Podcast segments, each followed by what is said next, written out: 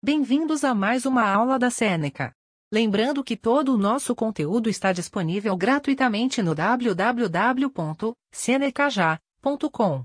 3 milhões de estudantes já usam a Seneca. Estão esperando o quê? É grátis. Acessem.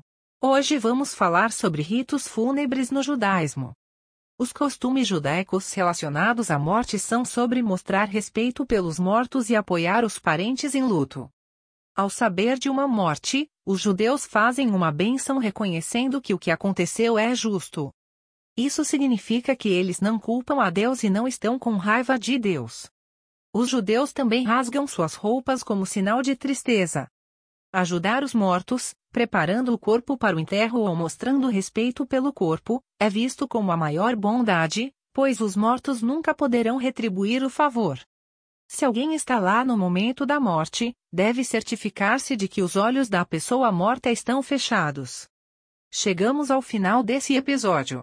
Lembrando que tem muito mais conteúdo, exemplos e exercícios gratuitos disponíveis no www.senecaja.com.